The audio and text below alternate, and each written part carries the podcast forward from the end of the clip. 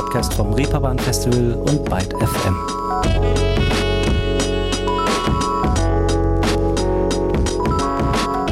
Willkommen und hello zusammen zu einer neuen Folge Ruhestörung, kurz bevor sich jetzt endlich der Winter wieder in raue Berge zurückzieht, um den Frühling vermeintlich Platz zu machen.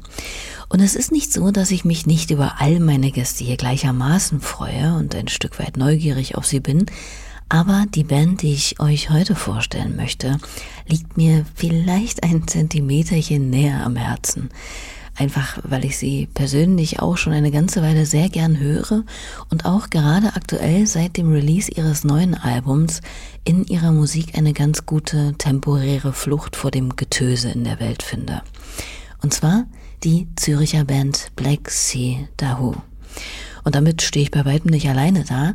Unter ihren Songs bei YouTube zum Beispiel befinden sich unzählige Kommentare wie Today I found this band and I think that's what my heart needed. Oder I'm not going through a nice moment in my life right now, but I discovered this song and it made me feel a little bit better. Und auch die schnöden, nackten Zahlen lassen darauf schließen, dass die so wohltemperierte, wunderbar in Musik gegossene Schwermut, die bei aller Dramatik nie ins pathetisch Kitschige kippt, viele Menschen erreicht. So zum Beispiel die Single In Case I Fall For You aus ihrem ersten Album White Creatures, die bei Spotify allein schon fast elf Millionen Mal gestreamt wurde. Und genau diesen Song hören wir zur Einstimmung auf das Gespräch, das ich vorab mit Sängerin und Songwriterin Janine Katrein geführt habe. Ich bin Leonie Möhring und das hier sind Black Sea Dahoo. In case I fall for you, will you burn all boats behind you and hit the road with me? And as you pull through,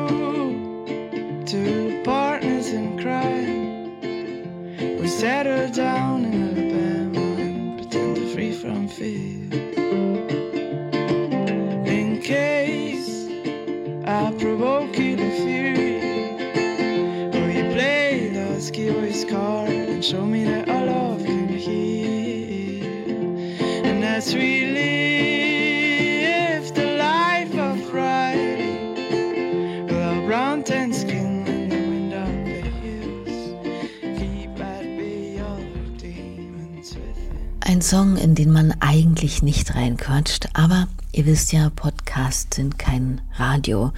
Deshalb können wir die Musik hier leider Gottes nicht ausspielen. Aber wir wollen ja auch erstmal einiges über die Band mit dem mysteriösen Namen erfahren. Über den habe ich mich mit Janine natürlich auch unterhalten, aber zunächst erstmal ganz grundsätzlich darüber, wie es mit der Band überhaupt angefangen hat. Und zunächst sei dazu mal gesagt, dass die Konstellation der Truppe keineswegs gewöhnlich ist. Denn Janine gründet die Band mit ihren zwei Geschwistern, Simon und Vera, die vor allem durch zwei ziemlich musikalische Familienmitglieder an die Musik, vor allem an die Klassik, herangeführt wurden. Ja, meine Mutter hat Cello, Klavier, ähm, Querflöte und Gesang gespielt, äh, weil sie selbst auch musikalisch aufgewachsen ist. Und mein Vater äh, hat viel Musik gehört, vor allem früher, und jetzt spielt er Saxophon. Und es war vor allem meine Mutter, die immer mit uns geübt hat. Und wiederum ihr Vater, der das Ganze finanziert hat, weil wir hätten das, also drei Kinder in den Musikunterricht zu schicken, das hätten wir als Familie gar nicht stemmen können. Da war, ihr Vater war da ähm, auch so ein, eine treibende Kraft, weil er wollte eigentlich Dirigent werden und konnte das damals aber irgendwie nicht, so diese Entscheidung fällen oder durchziehen. Und ich glaube, der hat all seine musikalischen Träume irgendwie bei uns reingesteckt. Er wollte dann zwar, dass wir ans Konservatorium gehen, was nicht passiert ist, aber ich glaube, wenn er heute noch leben würde, dann wäre er schon ein bisschen stolz, auch wenn es nicht das klassische Konservatorium gewesen ist jetzt. Glücklicherweise, kann man vielleicht sagen. Wer weiß, ob das dann alles überhaupt mit Sea Daho so gekommen wäre. Wenn ich aber höre, dass eine Generation ihre unerfüllten Wünsche über die nächste versuchen zu erfüllen oder auszuleben, da knirscht es ja gleich ein bisschen bei mir.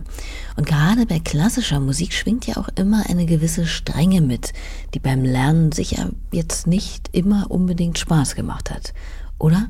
Ich habe es wirklich sehr, oft sehr mühsam gefunden. weil du halt echt bei so bei der Geige, was ein mega schwieriges Instrument ist, da hast du die ersten drei, vier Jahre, ist es einfach nur schräg. Das klingt nicht schön. Und ich meine auch als Mutter, wenn ich mir vorstelle, meine Mutter, dass die das ausgehalten hat mit drei Kindern. Zuerst meine Schwester Geige, dann ich Geige, dann noch mein Bruder Cello. Also jedes Mal wieder drei Jahre nur gequietsche. Und ähm, ich habe auch mich regelmäßig verkrampft. Ich hab, hatte eine ziemlich verkrampfte Haltung und für mich ist das, das versinnbildlicht für mich die, die Einstellung, die ich halt auch hatte zu diesem Instrument und zu der Musik, dass es, dass es irgendwie verkrampft ist. Ähm, ich habe ziemlich schnell auch einfach immer alles auswendig gelernt. Also auch so 15-seitige äh, Stücke, alles auswendig gelernt, weil ich nicht gerne auf die Noten geschaut habe und nach Noten gespielt habe, sondern ich wollte mit dem Gehör spielen. Ich habe mega viel mit Gehör gemacht. Und als ich Klavier, zum Beispiel Klavierstunden hatte, wurde ich immer zusammengeschissen, weil ich nicht auf die Noten geschaut habe. Und ich habe dann irgendwann, hat meine Klavierlehrerin dann aber akzeptiert, dass ich eigentlich im Klavierunterricht Sachen spielen wollte, die ich selber komponiert habe und nicht andere Dinge spielen wollte. Und dann nach dem Gymnasium, also wirklich schon so mit 18, 19 Jahren, habe ich die Geige, ich habe mit der Geige die Matur gemacht und dann nach dieser Matur habe ich sie weggelegt und mich mega fest auf die Gitarre konzentriert. Ich hatte nie Gitarrenunterricht, habe das alles mir selber beigebracht und ich habe da immer das Gefühl gehabt, ich kann einfach machen, was ich will. Und wenn ich etwas lerne, dann ist es, weil ich es lernen will und nicht, weil jemand mir das beibringen will und ich das muss, weil es irgendwie der Lehrplan sagt oder whatever. Und ich finde, das ist so eine andere Lernart ein, und es hat mich viel mehr inspiriert. Da konnte ich dann stundenlang halt an irgendeinem Riff sitzen, das ich jetzt halt so höre in meinem Kopf und deshalb muss ich es können und, und es muss so klingen. Und ich muss sagen, bei der Geige, ich mittlerweile habe ich es jetzt wieder eingebaut in die Songs, vor allem jetzt im neuen Album hat es viel Geige und auch Bratsche und so drin. Aber ich musste mich irgendwie lösen von dieser klassischen. Für mich war das einfach eine Box. Und ich wusste auch, ich kann nicht ans Konservatorium. Nicht wegen den Skills. Also ich war eigentlich gut genug, um da studieren zu gehen, klassische Musik, äh, Geige zu studieren und dann ins Orchester. Aber ich wollte nicht, weil ich wusste, das macht mich fertig. Diese, dieser Perfektionismus, den ich nie erreichen werde. Das schaffe ich nie, weil ich bin nicht die Beste in der Geige. Und ich weiß aber, dass ich, dass ich einen riesigen ähm, Ehrgeiz habe, dass ich das immer sein will. Und deshalb muss ich, habe ich mich da aktiv rausgenommen. Ich habe gesagt, Janine, du gehst da nicht hin. Du wirst ein emotionales Wrack werden, weil du wirst das nie erreichen, nachdem du strebst. Dieser Perfektionismus, der da auch noch unterstützt wird, das schaffe ich nicht. Und ich möchte, dass die Musik für mich etwas bleibt, wo ich eigentlich zuhöre, wo ich hauptsächlich zuhöre. Und ich glaube, das habe ich jetzt auch geschafft mit dieser Band. Where is your power? You keep telling me stories, but I can see your pale face. They're hard to get, I know. But I'm the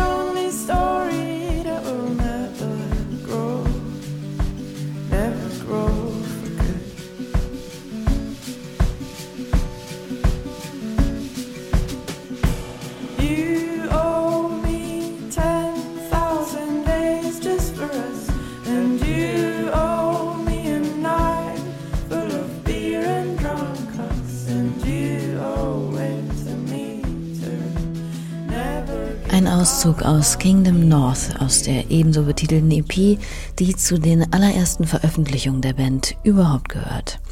Auffällig beim Sound von Black Sea Dahu, der sich irgendwie ganz unaufgeregt einem ums Herz wuchert, sind auch immer wieder Janines Texte, die es auf ganz unplakative Art und Weise schaffen, die Zerbrechlichkeit und sehr persönlichen Gefühle einer einzelnen Person in ein universell nachempfindbares Alphabet zu transkribieren und dabei alle Nuancen des Fühlens auszuleuchten.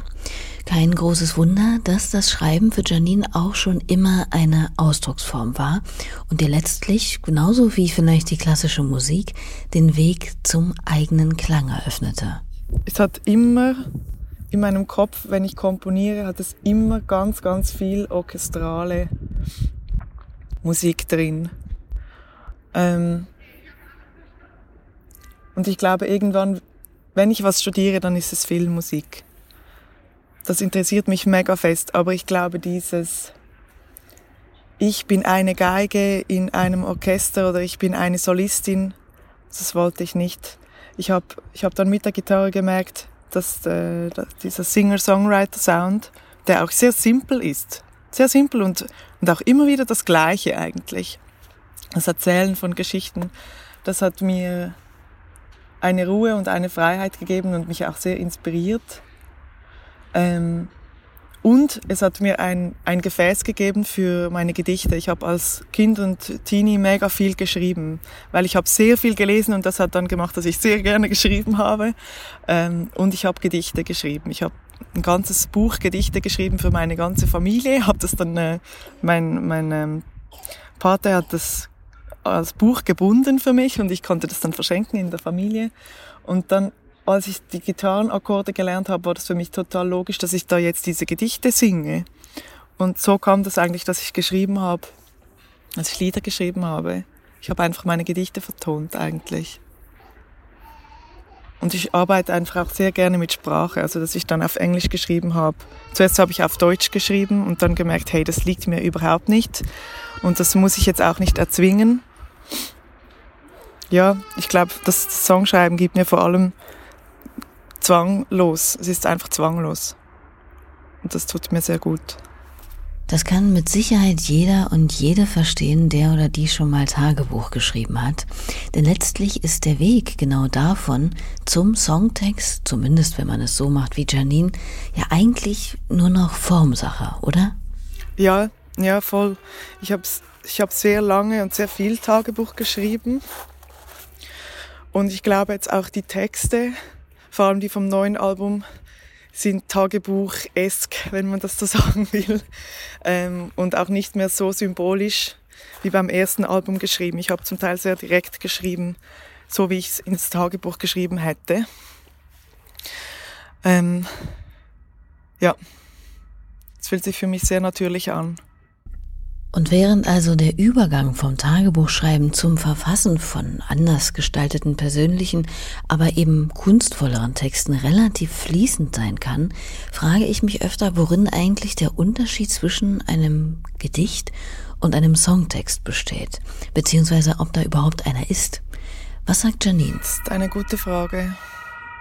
Ähm ja, irgendwie schon, weil Worte dann doch noch anders wirken, wenn sie eine Melodie in sich tragen. Also wenn man sie zum Beispiel singt oder wenn eine Melodie im Hintergrund steht, dann kann ein Wort kann man dann entweder noch umso mehr hervorheben oder verstecken. Ich glaube schon, dass das auch, dass man mit dem spielen kann, Klang und Worte, dass das dann verwoben wird. Ich glaube, es fällt mir einfacher, das zusammenzuschreiben als einzeln. Wenn ich jetzt, wenn ich ein einzelnes Gedicht schreibe, dann verkrampfe ich mich, glaube ich, mehr. Weil es so für sich allein stehen muss oder so. Ich habe es schon lange nicht mehr gemacht. Ja, spannend. Aber ich kann mir auch nur bedingt vorstellen, wie es ist, bei niedergeschriebenen Worten und Texten auch gleich immer eine Melodie oder bestimmte Riffs im Kopf mitzuhören. Solltet ihr euch übrigens fragen, was da im Hintergrund die ganze Zeit los ist bei Janine, tatsächlich war es an dem Ort, an dem sie sich befand, während unseres Gesprächs mitunter so laut, dass sie nach draußen fliehen musste, wo wiederum dann aber eben auch wieder andere hübsche Nebengeräusche wie Martinshörner, Babyweinen oder der gute alte Wind sich mit auf die Aufnahme drängen wollten. Aber sei es drum, man versteht sie ja bestens. Und apropos verstehen, das gilt auch für Janines Texte, denn die sind ja nicht auf Schweizerdeutsch, sondern auf Englisch verfasst. Ja, nachdem ich gemerkt habe, dass ich mich auf Schweizerdeutsch nicht so ausdrücken kann, wie ich es gerne hätte, ähm, obwohl es meine Muttersprache ist, ich finde, Songs schreiben in der Muttersprache ist vor allem auf Schweizerdeutsch, es ist einfach immer noch irgendwie entweder hat man es oder man hat es nicht. Und ich dachte mir, ich hab's nicht. Und dann habe ich Englisch gewählt, ziemlich sicher, weil äh, die Musik, die ich am meisten hörte, war auf Englisch. Ähm, da als ich dann, also Ben Howard und ich glaube damals Tara Naomi war bei mir ein großes Thema, als ich ein Teenie war. Das ist so eine Songwriterin, ich glaube, die war aus Kanada oder so, ich weiß gar nicht mehr. Die haben alle auf Englisch gesungen. Ich habe sehr, sehr wenig äh, andere Sprachen gehört. Also so Edith Piaf war vielleicht noch die einzige, die ich wusste, ah, die, die hat auf Französisch gesungen, aber sonst war das nicht so mein Ding. Und deshalb habe ich, glaube ich, einfach automatisch das übernommen. Na, und dann ist es ja bei den meisten MusikerInnen so, dass sie, nachdem sie zunächst hinter verschlossener Zimmertür fieberhaft erste Songs schreiben, sich sukzessive mit MusikerInnen suchen und eine Band gründen, in denen die Songs eine breitere Form bekommen können. Bei Janine war das ein wenig anders, denn es war eigentlich weder geplant, dass sie ihre Geschwister mit ins Boot holen würde, noch ganz allein eine Band zu gründen. Tatsächlich war es eine Abiturprüfungsleistung oder auch Maturaarbeit, die den ganzen Stein da ins Rollen brachte. Äh, ja, das ist also das Gymnasium. Ähm, ist, wie sagt man sagt man das auch in Deutschland Gymnasium? Ja, genau. Da kann man dann ähm, verschiedene Schwerpunkte wählen und da gab es zum Beispiel, da gibt es Schwerpunkt Sport, Schwerpunkt Mathe, ähm, Mathe, Chemie, Physik. Schwerpunkt Sprache und ich hatte Schwerpunkt Musik. Ähm, und dann, das, der einzige Unterschied ist eigentlich, dass mehr Musikunterricht, vielleicht drei Stunden mehr in der, in der Woche oder so als alle anderen und also mit deiner Gruppe, die das auch gewählt hat. Du hast spezielle Fächer, die mehr musikalisch sind und du machst am Schluss die Musikmatur und das heißt, bei uns war das jetzt konkret, dass wir ein ähm, Kammermusikprojekt, hieß das, mussten wir machen und eine, ein, nochmal irgendwie, was war jetzt das? Noch halt die, die Maturarbeit, da habe ich dann eine CD aufgenommen, zum Beispiel bei der Maturarbeit und beim Kammermusikprojekt habe ich eine Band zusammengestellt, die meine eigenen Songs aufgeführt hat, also mit mir zusammen. Und andere hätten da jetzt irgendwie ein Quartett zusammengeschustert und dann Bach gespielt oder so. Und ich wusste aber, hey, ich will jetzt mal nichts Klassisches machen, ich will jetzt mal meine Band hier. und dann hatte ich eigentlich eine ähm, befreundete Band, die, das, die mich begleiten wollte und die haben dann irgendwie eine Woche vorher abgesagt. Es war ein riesen Chaos und ich habe dann mit meiner Schwester in einer Hauruck-Aktion vier, äh, drei, drei Leute aus der Nachbarschaft zusammen äh, gekratzt, ein Schlagzeuger, ein E-Gitarrist und ein Bassist und dann haben wir das ein, einen Abend lang geprobt und dann wurde es aufgeführt. Genau, und weil es uns, es hat uns ziemlich Spaß gemacht und dann haben wir einfach weitergemacht nachher. Wir haben gesagt, ah, irgendwie finden wir es alle noch cool, kommen wir proben einmal in der Woche und ich habe auch wirklich sehr schnell in jensten Bars und Cafés angefragt und gesagt, hey, ich habe eine Band, ich komme hier spielen. Ich wollte einfach gerade sofort auf die Bühne und das Zeug aufführen und ich muss sagen, also ich weiß nicht, wer das damals hören wollte, aber es kamen auf jeden Fall ein paar Leute. Das Projekt trägt zunächst den Namen Josh und es beginnt eine Zeit, die sicherlich viele MusikerInnen und Bands kennen, die nicht über Nacht oder aus dem Stehgreif durch Zufall bekannt werden. Viel Investition für wenig innere Tour. Irgendwann steigen die zwei anderen Bandmitglieder aus und das Geschwistertrio findet einen neuen Schlagzeuger und einen neuen Pianisten, mit denen nicht nur der so oft gepriesene frische Wind, sondern auch ein ganz neuer Vibe in die Band kommt. Es geht plötzlich nicht mehr nur um einen ja, musikalischen Zeitvertreib, ein Hobby, sondern um ein echtes Commitment. Das war dann der Beginn von Black Sea Dahoo. Und Bandnamen zu analysieren finde ich im Grunde genommen ja immer nicht ganz so spannend, aber in diesem Fall lohnt es sich tatsächlich, denn allein der Wikipedia-Artikel zu Dahu liest sich, als wäre die Fantasie mit einer Truppe sehr alberner Menschen an einem feucht-fröhlich benebelten Abend durchgegangen. Aber auch auf YouTube ist ein sehr aufschlussreiches Video auffindbar, in dem Isabelle Foucrier für Artes Carambolage das Dahu sehr bildhaft vorstellt. Das möchte ich euch natürlich nicht vorenthalten, deshalb hier mal ein kleiner Auszug. Ein Dahu hat das Erscheinungsbild einer Gemse, die Hörner eines Bocks, den Schwanz einer Kuh und die Ohren eines Bernhardiners. Soweit, so gut. Seine eigentliche Besonderheit ist, dass seine Beine auf einer Seite kürzer sind als auf der anderen. Genau, der Dahü lebt am Berghang. Also hat er sich angepasst und braucht die Knie nicht zu beugen, wenn er um den Berg herumspaziert. Mhm. Ja, gut. Das Ganze geht dann auch noch eine ganze Weile so unterhaltsam weiter. Aber die Frage ist jetzt natürlich, wie kommt man als Band auf so ein absurdes Fabelwesen? Hey, das war Vera. Sie hat äh, einfach mystische Fabelwesen gegoogelt, weil wir wollten einen neuen Namen und dann hatten wir ein ganzes A4-Blatt voll mit, mit äh, Überlegungen zu Namen, also wirklich, wo man sich heute denkt, oh mein Gott, zum Glück heißen wir nicht so. Zum Beispiel Marabu Waves war auch eine Idee. Bin froh, dass wir das da nicht genommen haben. Und Vera hat gegoogelt und gegoogelt nach, nach mystischen äh, Namen, weil wir dachten, okay, irgendwas mit Zauberei oder so fänden wir noch cool. Äh, irgendwas Geheimnisvolles. Und dann hat sie Namen durchgeschaut und kam auf das Dahu. Und dann haben wir das nachgelesen und gedacht, hey, das ist ja einfach total lustig dieses Tier. Und dann kommt es auch noch aus der Jura-Gegend, also es passt irgendwie. Und vor allem die Buchstabenkombination D, A, H, U. Ich bin, ich mag Buchstabenkombinationen. Manchmal mag ich Wörter einfach nur, weil sie schön aussehen oder so, weil sie schön klingen. Und dann dachte ich, hey, Dahu, das tönt so cool und sieht gut aus. Und das Tier ist cool und komm, das nehmen wir. Haben es auf die Liste getan und ähm, Black Sea ist eigentlich ein Auszug aus den Lyrics von White Creatures. Und da habe ich gedacht, hey, das bedeutet mir mega viel. Irgendwie wäre es cool, doch noch irgendwas in den Namen einzubauen, das was mit uns wirklich zu tun hat. Es muss nicht, aber es wäre doch irgendwie lässig. Und dann haben wir tatsächlich äh, zwei Stunden bevor die Deadline war, wo wir den Namen äh, hätten veröffentlichen müssen, weil irgendein Festival brauchte jetzt unbedingt den Namen heute noch. Und ich und Vera waren im Zug und dachten uns so, okay, jetzt muss es einfach jetzt sein, jetzt bestimmen wir das. Okay, welche Namen sind da geblieben von der Liste? Und sie hat dann gesagt, ja, Dahu. Und ich habe gesagt, Black Sea. Also gut, wir kombinieren das. dann heißt es Black Sea Dahu. Und so kam das eigentlich.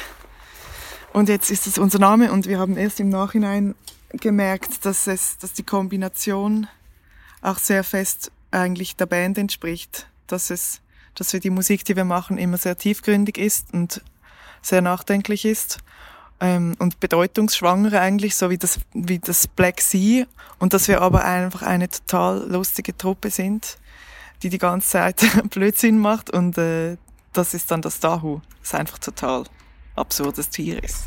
Ja, das finde ich auch. Also, dass das unheimlich gut passt und letztlich auch etwas ist, das die Band auszeichnet.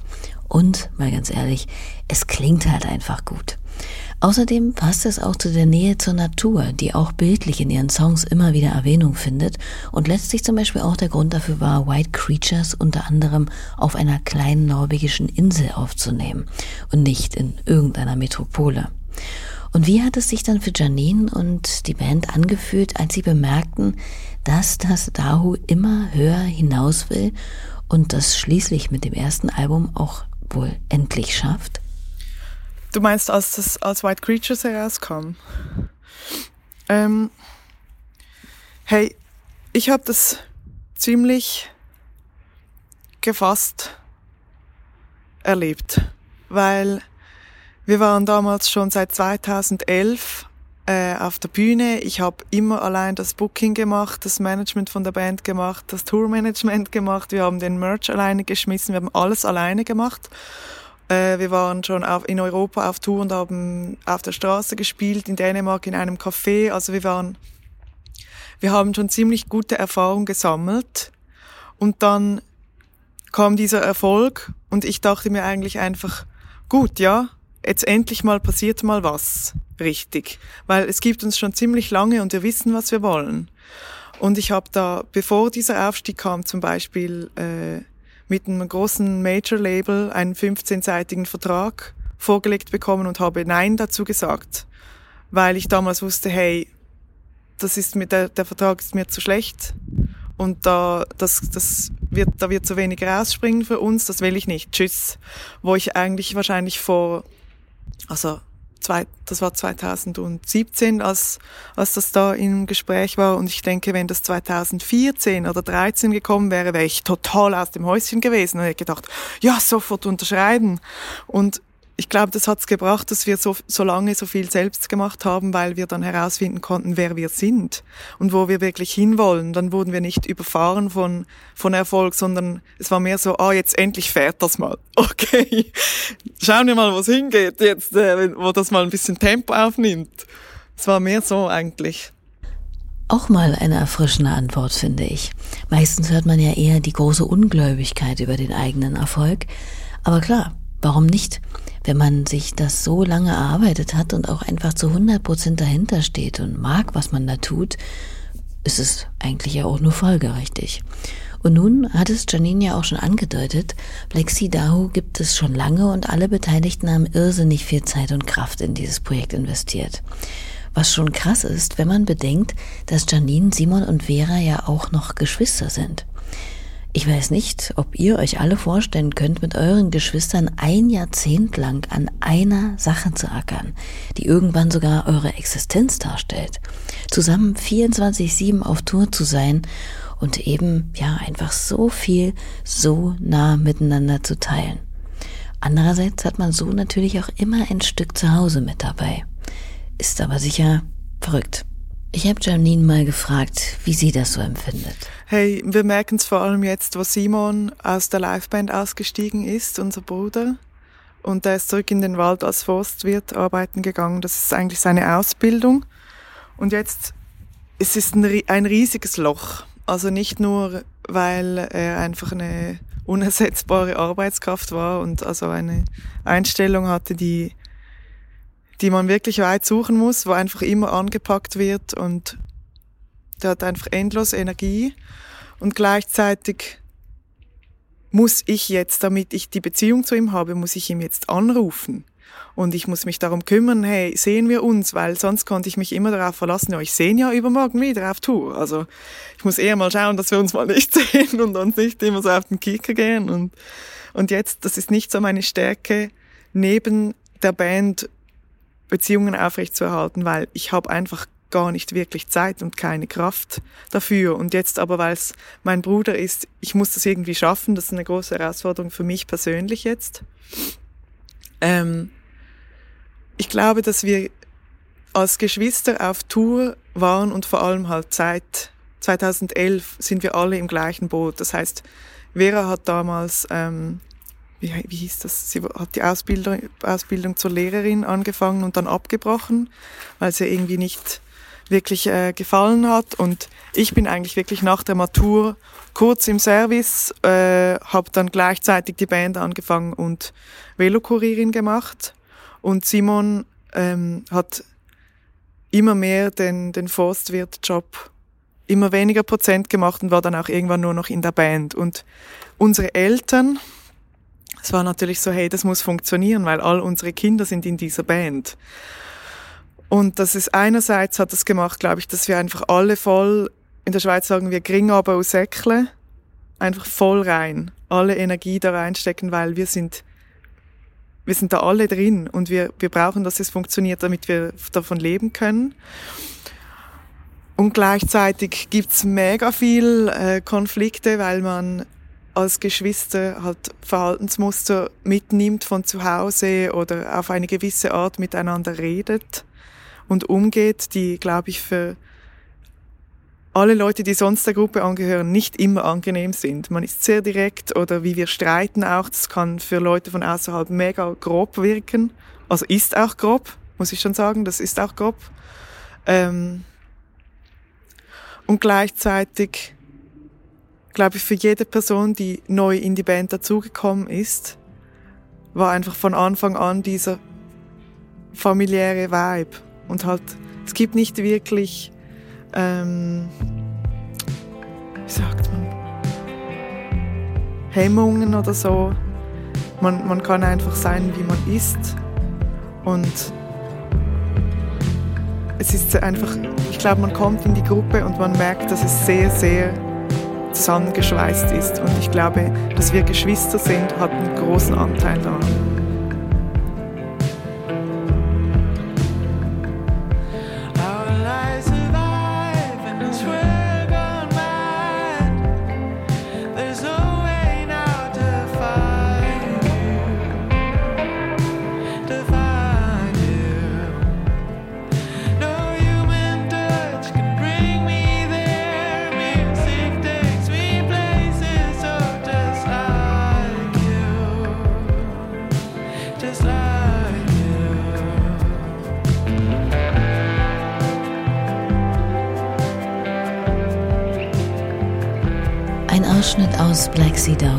Transients. Ein Song, der mit Zeilen wie I haven't been outside for days einige dazu bringen könnte, zu unken, Corona sei ein nicht unmaßgeblicher Antrieb für die Songs auf ihrem zweiten, gerade erst am 25. Februar erschienenen Album gewesen. Passt zeitlich natürlich auch irgendwie, ist aber Quatsch. Viel von den Texten ist schon vor Corona entstanden. Also wirklich eigentlich der Großteil ist entstanden, als wir auf Tour waren, ähm, in den zwei, zweieinhalb Jahren vor Corona. Und als Corona kam, das gab mir einfach die Möglichkeit, mich hinzusetzen und das alles mal durchzuschauen und fertig zu arbeiten. Deshalb hätte ich, hätte ich wirklich von Anfang an, musste ich mich ein bisschen wehren ähm, gegen Annahmen, so ist das jetzt ein Corona-Album oder so. Und ähm, ich habe auch am Anfang noch versucht, so gewisse Aussagen, die ich mache in den Lyrics, klar zu machen, hey, das ist nicht im Kontext von Corona, sondern ich meine da was anderes, weil halt jetzt kann man ganz, ganz viel auf Corona beziehen. Zum Beispiel bei Transients, wenn ich singe How Will I Survive in this World Gone Mad. Ich wette mit dir, ganz viele Menschen denken sich, ah eben, wegen Corona oder so. Dabei war das halt einfach meine Welt, die zusammenbrach, als wir nur noch auf Tour waren und meine Beziehung kaputt ging und ich dachte, fuck man, was ist das für eine Welt, wo ich jetzt drin bin? Leute klatschen mir zu am Abend und ich habe einfach meine Beziehung verloren und es geht mir total beschissen. Eigentlich ging es darum, aber dann dachte ich mir, okay, ich kann es jetzt einfach jedem erklären oder ich kann es einfach loslassen, weil es wird sowieso so oder so interpretiert, wie man es will. Und ich würde auch noch sagen, dass ich grundsätzlich nicht jemand bin, der ähm, jetzt während Corona mega fest ach, das, wie soll ich das beschreiben? Ich war zwar nicht mehr auf Tour, also mein Daily Life hat sich total verändert, aber jetzt mein Charakter oder wie, dass ich, ähm, wie fest, dass ich im sozialen Leben stehe und in der Gesellschaft stehe, das hat sich nicht wirklich verändert. Ich bin echt nicht wahnsinnig viel draußen oder unter Leuten. Ich bin viel alleine, ich arbeite mega viel. Ich beschäftige mich sehr viel mit mit mir und mit meinen inneren Unruhen, weil ich einfach, weil ich das muss, weil ich sonst einfach durchdrehe. Und deshalb würde ich sagen, ich habe jetzt nicht so eine mega Verwandlung durchgemacht während Corona wie jetzt irgendwie andere und die, die sich dann endlich mal auf sich selbst beziehen konnten. Ich bin die ganze Zeit dran, mich, mich selbst zu analysieren und zu reflektieren und mich selbst zu fragen, was mache ich, wer bin ich, wieso mache ich das. Ja, ich glaube, das ist ein, einfach ein Grund, eine Grundeinstellung von mir. Und das hört man den Texten schon auch an, wenngleich die Perspektiven auf I Am My Mother ein wenig geöffneter sind, würde ich sagen, und nicht nur den Herzschmerz beispielsweise in den Fokus nehmen, sondern auch einen skeptischen, aber nie zynischen Blick auf die Welt mit all seinem Glück und Unglück wagen. I Am My Mother, das albumgebende Titelstück, ist zum Beispiel so ein Song, den ich thematisch wirklich stark finde, da es um die Auseinandersetzung mit jenen Menschen geht, die uns nahestehen und so prägen, dass wir immer unausweichlich etwas von ihnen in uns tragen werden, ob wir wollen oder nicht. Unsere Mütter zum Beispiel. Und auch wenn es schwierig ist, denke ich, wer sich dafür öffnet, wertungsfrei die eigenen Eltern beispielsweise zu ergründen und ja, vielleicht sogar zu verstehen, der kann auch so einiges über sich selbst lernen. Ein Stück davon steckt auch in dem Song. Aber hören wir mal Janine selbst dazu. Ja, vor allem, weil es fehlt an Beispielen, an sichtbaren Beispielen,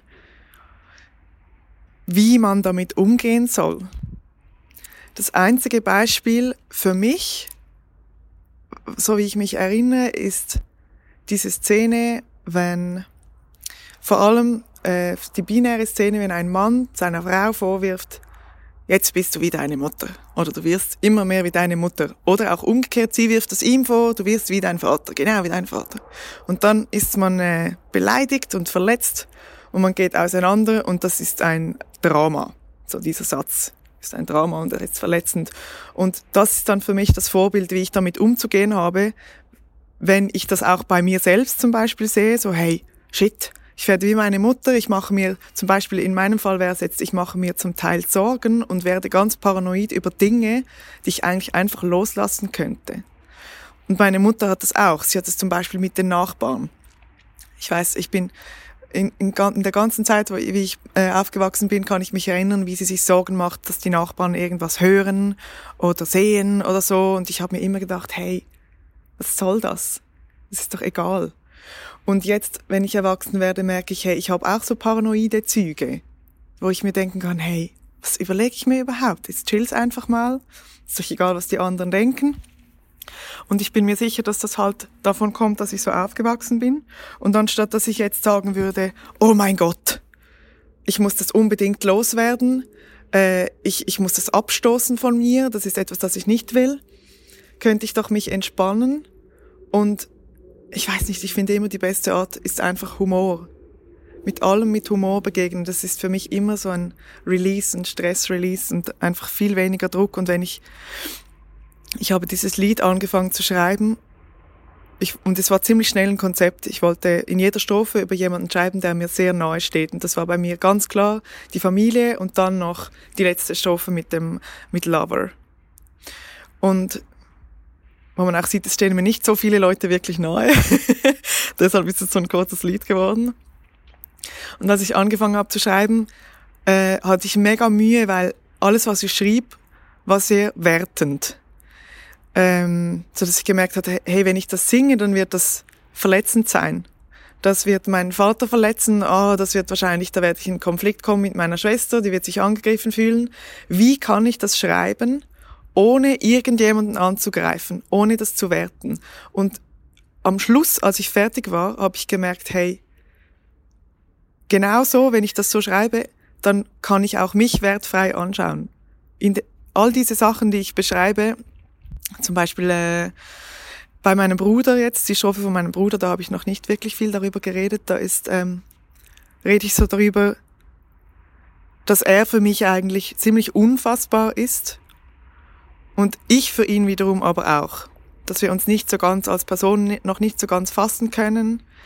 Und äh, ich habe dazu die Geschichte auch erzählt, dass wir früher, als wir Kinder waren, immer so viel Verstecken gespielt haben miteinander.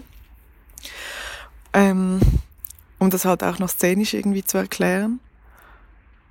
Und meist, meistens ist dieser Fakt, dass er für mich nicht richtig fassbar ist, etwas sehr Trauriges. Oder ich denke mir, ich werde nie, nie eine richtig innige Beziehung zu ihm haben können. Oder eben jetzt, wo er nicht mehr in der Band ist, schaffe ich das überhaupt, die Beziehung aufrechtzuerhalten. Das ist für mich so ein riesiges Drama. Und als ich es runtergeschrieben habe, habe ich gemerkt, ja, okay, das ist jetzt so. Jetzt lasse ich das einfach mal stehen. Und je, je mehr, dass ich es singe, hat es auch diesen Effekt von, ähm, dass das Hirn zum Beispiel braucht ja äh, 10.000 Wiederholungen von etwas, dass es Routine wird. Und jedes Mal, wenn ich das singe, habe ich das Gefühl, kann ich es mehr akzeptieren als einfach ein Fakt. Und von da aus kann ich weitergehen. Ich wollte einfach aus diesem, aus diesem, sorry, ich wollte in eine wertfreie Zone kommen wo etwas einfach sein kann, wie es ist. Weil solange ich etwas beurteile oder auch verurteile, kann ich es nicht sein lassen und kann ich von da nicht weiter. Dann verkrampfe ich mich immer. Und so diese Beispiele damit umzugehen, das braucht es einfach in der Öffentlichkeit mehr. Ich glaube nicht, dass ich, die, dass ich mich mega gut ausdrücken kann darüber, weil ich selbst immer noch in dem Prozess bin, aber ich fange jetzt einfach mal an. Als eine aus der Gesellschaft, würde ich sagen. I lay always willing it to rain. Her demons are mine to fight.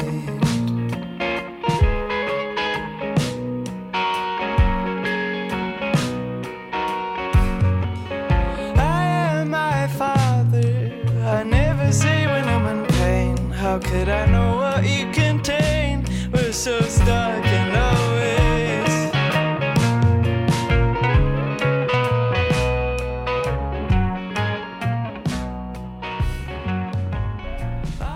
Auf jeden Fall eine spannende Kiste, das Thema.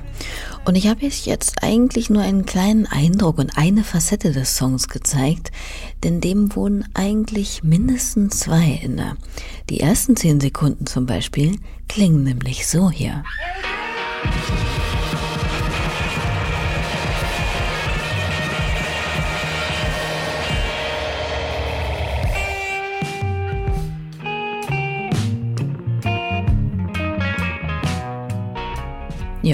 Kann man schon mal fragen, was war denn da los? ähm, wir waren im Bandraum, äh, als wir geübt haben für das Studio und dann manchmal, ich muss dir sagen, wenn du eineinhalb Wochen jeden Morgen um neun in den Bandraum kommst und abends um zehn wieder nach Hause gehst und du hast einfach nur geübt, dann drehst du durch. Und das ist passiert. Wir haben einfach irgendwie, hat jemand angefangen zu spielen und dann haben wir einfach nur noch reingeröstet. Und es war so lustig und so befreiend und wir dachten, hey, das müssen wir unbedingt machen bei diesem Song. einfach mal loslassen. Es hat, es ist, bedeutet für mich auch echt genau das. Wir lassen einfach mal los und man muss auch mal die Sau rauslassen. Vor allem, wenn man so schwerwiegende Songs immer spielt und schreibt. Das tut uns auch auf der Bühne so verdammt gut, einfach mal Lärm. Also wirklich, ich glaube, es, es wäre auch gut für die meisten Menschen, einfach mal in den Wald gehen und, und mal einen Schrei loslassen. Das ist so Pressure Release. Und äh, was auch lustig ist bei dem Anfang ist im Studio hat sich Vera verspielt auf der E-Gitarre. Wir haben angefangen und sie hat einfach daneben gegriffen. Die ersten vier Töne oder so sind total irgendwo. Und daraufhin haben alle gedacht, wir haben alles live eingespielt. Also das heißt, die ganze Band äh, spielt zusammen ein, auch mit der Liedstimme, damit, äh, damit da irgendwie was entstehen kann. Das ist uns sehr wichtig, dass nicht alles nach, nach aufgenommen wird. Und so sind wir also alle am Spielen im Kreis und dann dachten alle sich so ein bisschen, ah, Vera hat daneben gegriffen, wir fangen wahrscheinlich eh gerade wieder an und haben total losgelöst gespielt. Es gibt zum Beispiel so dieses Bassriff, das Paul da spielt, der macht irgendwie irgendwas, so überhaupt nicht geplant. Er hat einfach äh, halt Seich gemacht, also Kabis gemacht, sagen wir in der Schweiz, irgendwas gespielt und dann habe ich aber nicht aufgehört. Ich habe einfach weitergespielt und alle dachten sich, ah, okay, ja gut, also spielen wir weiter und genau dieser Tag ist jetzt auf dem Album, weil ich einfach fand, es ist super, was da passiert ist. Völlig unkontrolliert. Und ich finde es einfach auch total cool, einen Fehler einzubauen. ich finde das super. Auf jeden Fall. Und wenn man das als Hörerin sogar noch weiß, umso sympathischer. Generell ist dieses Raus- und Loslassen von Gefühlen ja gar nicht mal so unwichtig, vor allem vielleicht noch aktuell gerade wieder.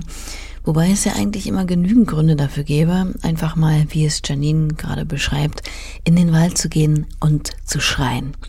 Und wer ist zu 99 Prozent für den Kummer, den Zorn, die Verzweiflung und alles, was sich da in einem zusammenstauen kann, verantwortlich? Genau, wir.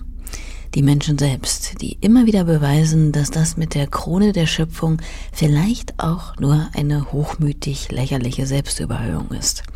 Deshalb kann man es Janina auch nicht verdenken, dass sie in einem anderen Interview mal damit zitiert wurde, dass sie sich manchmal wirklich schämt, unserer Spezies anzugehören.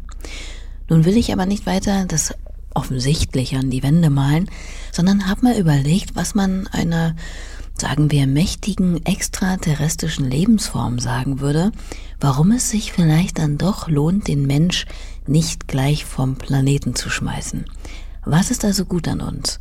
Hier Janines Antwort darauf. Ich glaube, ich würde sie besser beantworten können, wenn ich weiß, dass ich mich selber das frage. Also wenn ich jetzt zum Beispiel auf mich selbst zugehen müsste und mich das fragen würde, müsste ich eine Antwort geben, die mir irgendwie hilft, damit umzugehen. Weil also dieses verzweifelte und eher pessimistische, ähm, was auch fest in diesem Album natürlich drin ist, mit dem kann man ja nicht weiterleben. Mit dieser Einstellung. Also auch mit der, ich schäme mich für die Spezies. Das ist ein Fakt, also das ist so. Aber wenn ich jetzt einfach immer nur diesen Gedanken habe, dann gehe ich keinen Schritt mehr weiter. Dann, dann möchte ich einfach nur sterben. Und ich glaube, ich würde mir sagen, Musik, wegen der Musik, finde ich, sollten wir bleiben, weil das einfach so eine wahnsinnige Kraft hat und ist, die wir da schöpfen können, die wir erschaffen können und schöpfen können. Ich meine, ich habe manchmal das Gefühl, mit Musik kann man in der Zeit reisen, mit Musik kann man Leute, die dement sind, wieder erreichen, was ja auch völlig, also völlig krass ist. Musik kann das Nervensystem beruhigen, kann einem happy machen. Es ist so eine wahnsinnige Kraft. Und was mich auch ähm, zuversichtlich stimmt, ist die Lernfähigkeit. Ich weiß nicht, ob das bei allen Menschen gleich ist, aber ich weiß, dass ich ganz viel lernen kann und einsehen kann, wenn ich mir Mühe gebe und wenn ich hinschaue und hinhöre. Weil ich das bei mir selber merke, wie viel das ich schon gelernt habe und das wünsche ich mir einfach für alle anderen auch. Aber ich finde es nicht immer einfach, diese Gedanken zu finden. My grandmother, she forgot all about her past. History repeats itself and she has a blast. Eating cake and watching the snow fall. The sky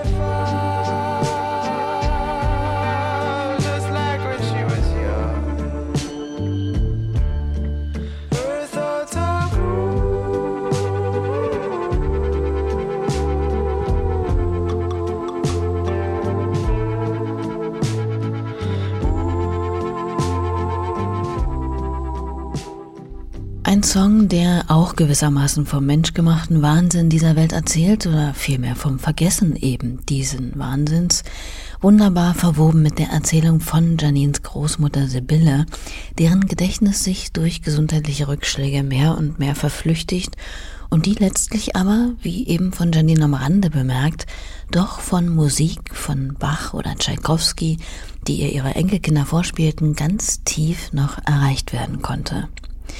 Dass Musik solche kleinen Wunder geschehen lassen kann, ist tatsächlich ein Geschenk, das wir Menschen uns selbst gemacht haben. Aber es birgt natürlich auch immer die Gefahr, einen emotional zu überfordern. Vor allem vielleicht dann, wenn man die eigenen Gefühle in seiner Musik verarbeitet und sie wieder und wieder vor Publikum performt und somit ja auch ein Stück weit durchlebt. Wie ist das für Janine? Es ist von Song zu Song anders. Ähm, ich habe gemerkt, dass die neuen Songs jetzt vom Album dass es mir zum Teil schwer fällt, weil sie auch direkter sind in ihrer Sprache, weil ich nicht so viel symbolisch oder metaphorisch geschrieben habe und halt wirklich zum Teil also tagebuchmäßig direkte Rede, direkter Gedanke. Und ich dann halt echt da stehe und mich offenbare und mich öffne. Und das ist nicht immer so einfach im Vergleich zu den älteren Songs, wo ich das Gefühl habe, ich kann mich noch ein bisschen verstecken so.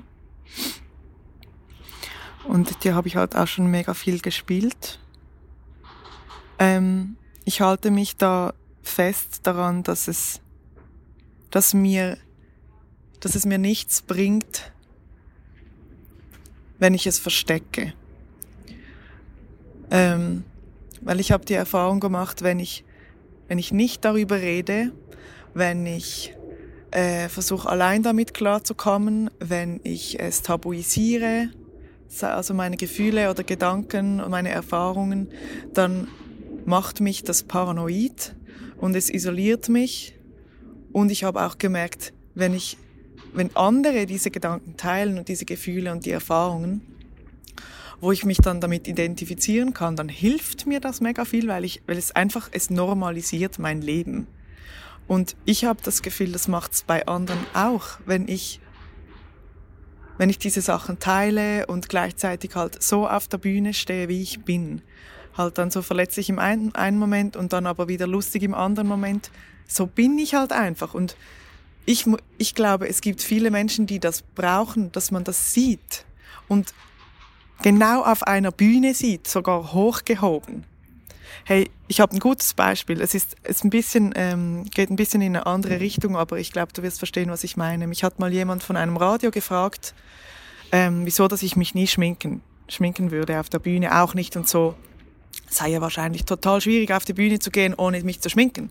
Und dann habe ich gesagt, hey, genau das ist das Statement wenn irgendein Mädchen da unten steht und sieht, dass ich ohne Schminke sogar auf die Bühne gehe, dass das möglich ist, auf die Bühne zu gehen, ungeschminkt, mit da einem Pickel und da einem Pickel und ich trotzdem eine fucking geile Show abliefern kann und man man, man Applaus bekommen kann und Erfolg haben kann, auch ohne Schminke. also ist jetzt sehr ein plattes Beispiel, aber es, es bedeutet viel, oder? Habe ich gedacht, ja, das ist genau der Sinn der Sache. Hey, Leute, man kann auch auf die Bühne so und es funktioniert und all, die, all diese anderen Sachen, man kann auch auf die Bühne und verletzlich sein und muss nicht eine Show abziehen und entertainen.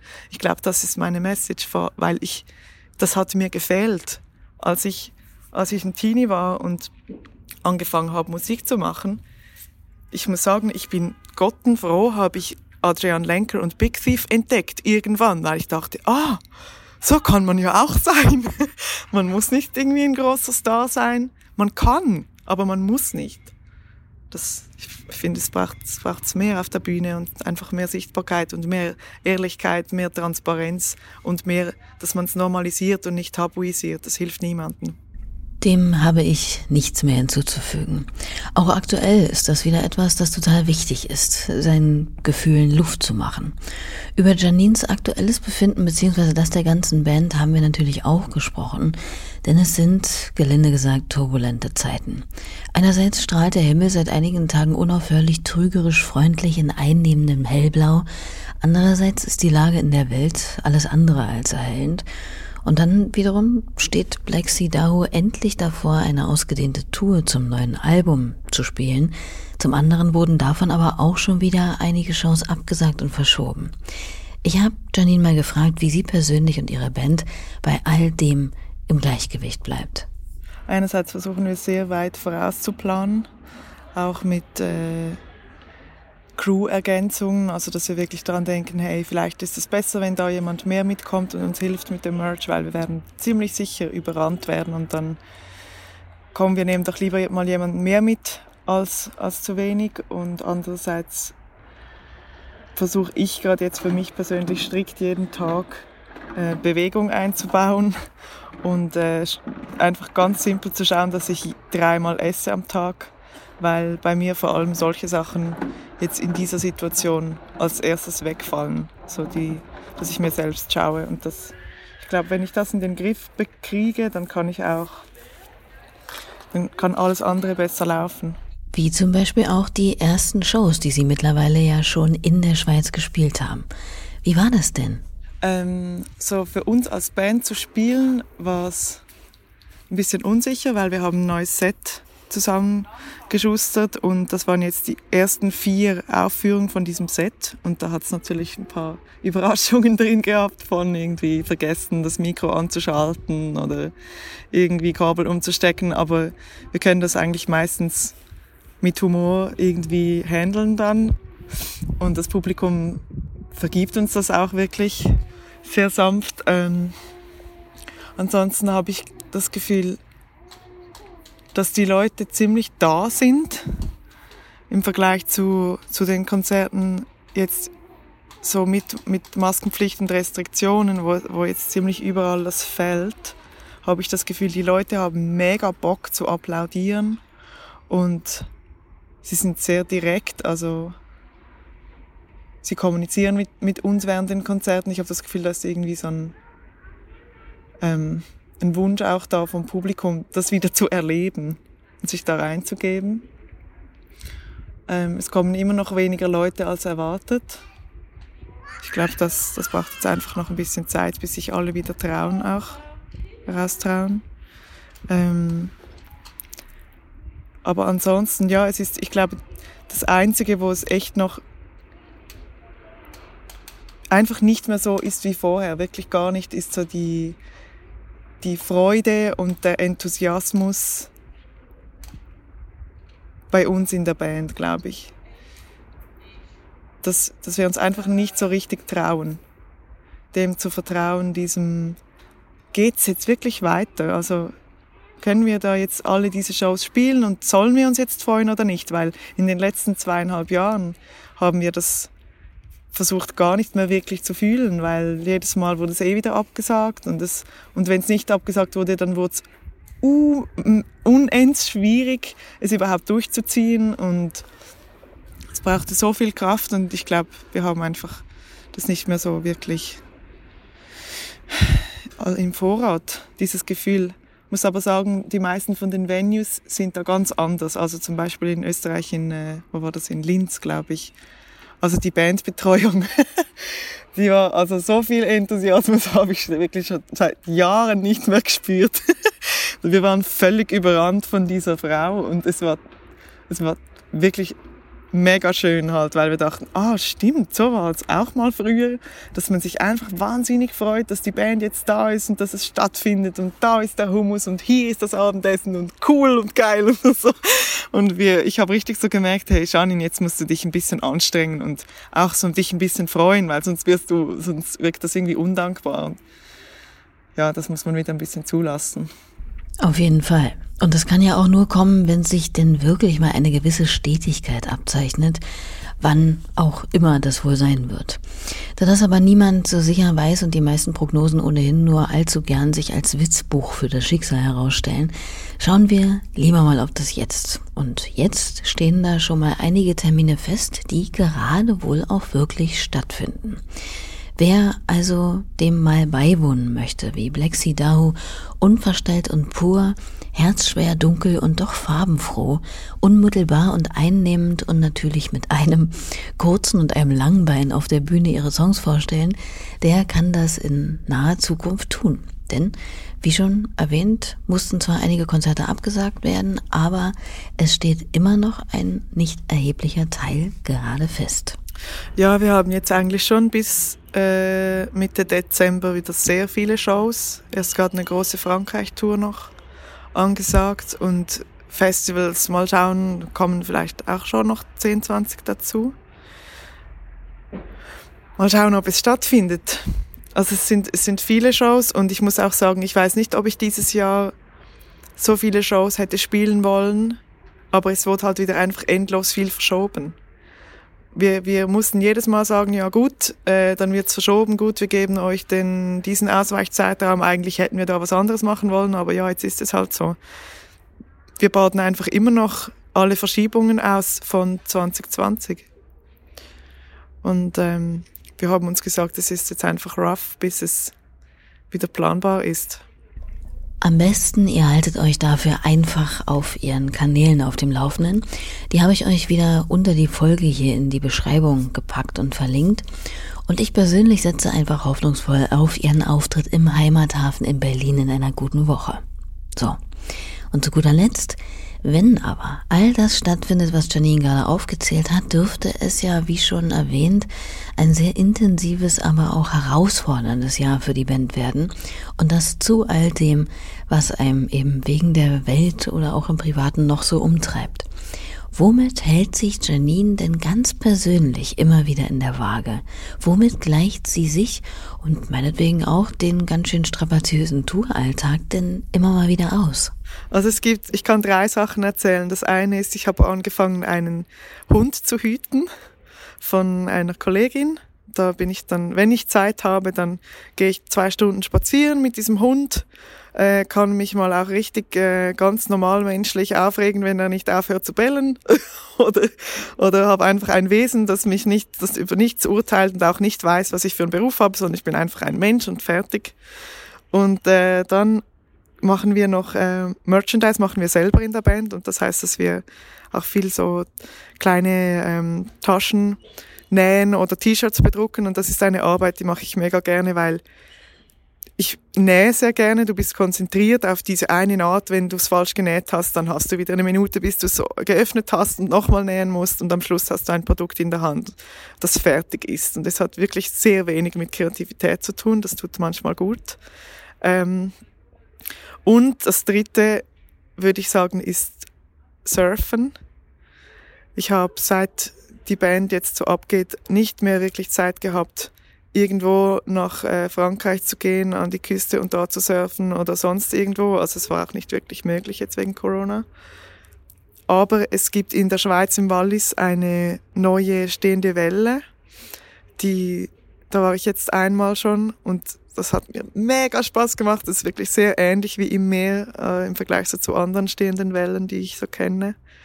Und da habe ich mir in den letzten Weihnachten habe ich gesagt, so und jetzt kann ich da mal vorsorgen, habe mir ein Zehner-Abo gekauft über Weihnachten gedacht, dass nächsten Sommer löse ich da eins nach dem anderen ein.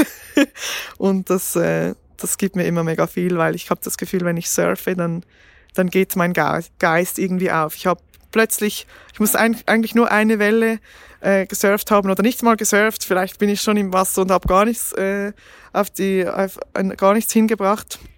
Aber es macht einfach, dass ich mich unterhalten will mit Menschen. Ich bin dann viel offener als sonst. Weiß auch nicht, ja, wahrscheinlich wirklich, weil es nichts mit Musik zu tun hat und niemand kennt mich. Ich bin da einfach auf einem Brett und kann nichts.